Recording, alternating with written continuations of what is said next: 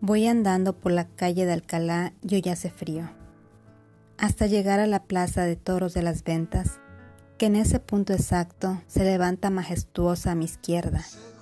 El camino ha sido una amable y prolongada cuesta abajo. Atravieso el puente que cruza la M30 y la calle ahora mira hacia arriba. Cada edificio cambia de color y los comercios vuelen a barrio.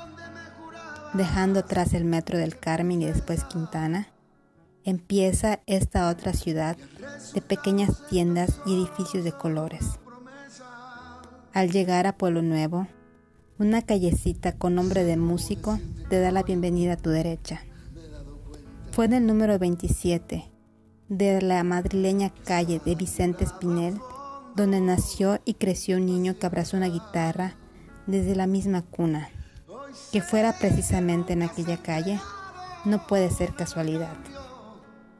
Alejandro Sanz creció en un barrio de los de antes, barrios ahora en peligro de extinción, como pequeñas ciudades en las que más que vecinos había amigos.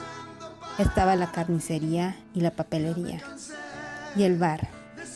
Pero el bar no era solamente un lugar para juntarse alrededor de tazas de café, de cervezas o partidos de fútbol.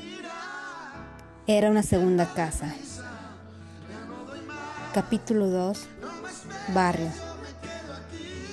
del libro Vive de Óscar García Blesa.